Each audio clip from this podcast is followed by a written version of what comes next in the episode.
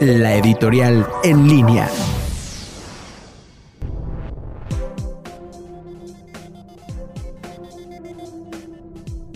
Muy buenas tardes amigos de En Línea, soy la doctora Lidier Ortiz y el día de hoy vamos a hablar sobre que este 8 de septiembre la Secretaría de Hacienda va a presentar al Congreso de la Unión el paquete económico 2021, el cual incluye los criterios generales de política económica. Bueno, algo que nos eh, influye bastante a nosotros como sector sanitario es que en este paquete económico 2021 ellos mencionan que será cuidadoso, prudente, responsable y que sobre todo va a requerir la comprensión y solidaridad de muchos porque los recursos en el presupuesto serán menos que los que mandamos este año. En cuestión de responsabilidad y de comprensión, espero que no se vea afectado el sistema educativo y sobre todo el presupuesto al sistema de salud.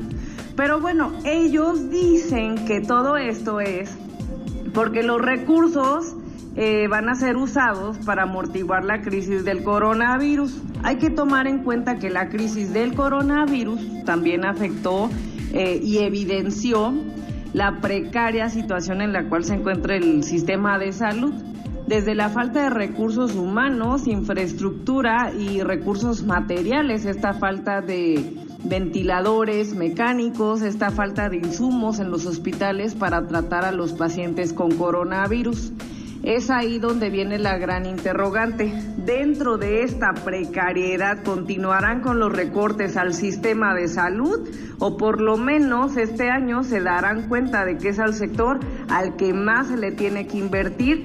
Desde hace seis meses que nos hemos dado cuenta que es uno de los pilares económicos internacionales y sobre todo que ha pegado en este país, en la cual desgraciadamente tenemos una tasa de mortalidad elevadísima día con día y hasta la fecha no se ha podido controlar. Muchísimas gracias y nos escuchamos la siguiente semana en nuestra cápsula editorial.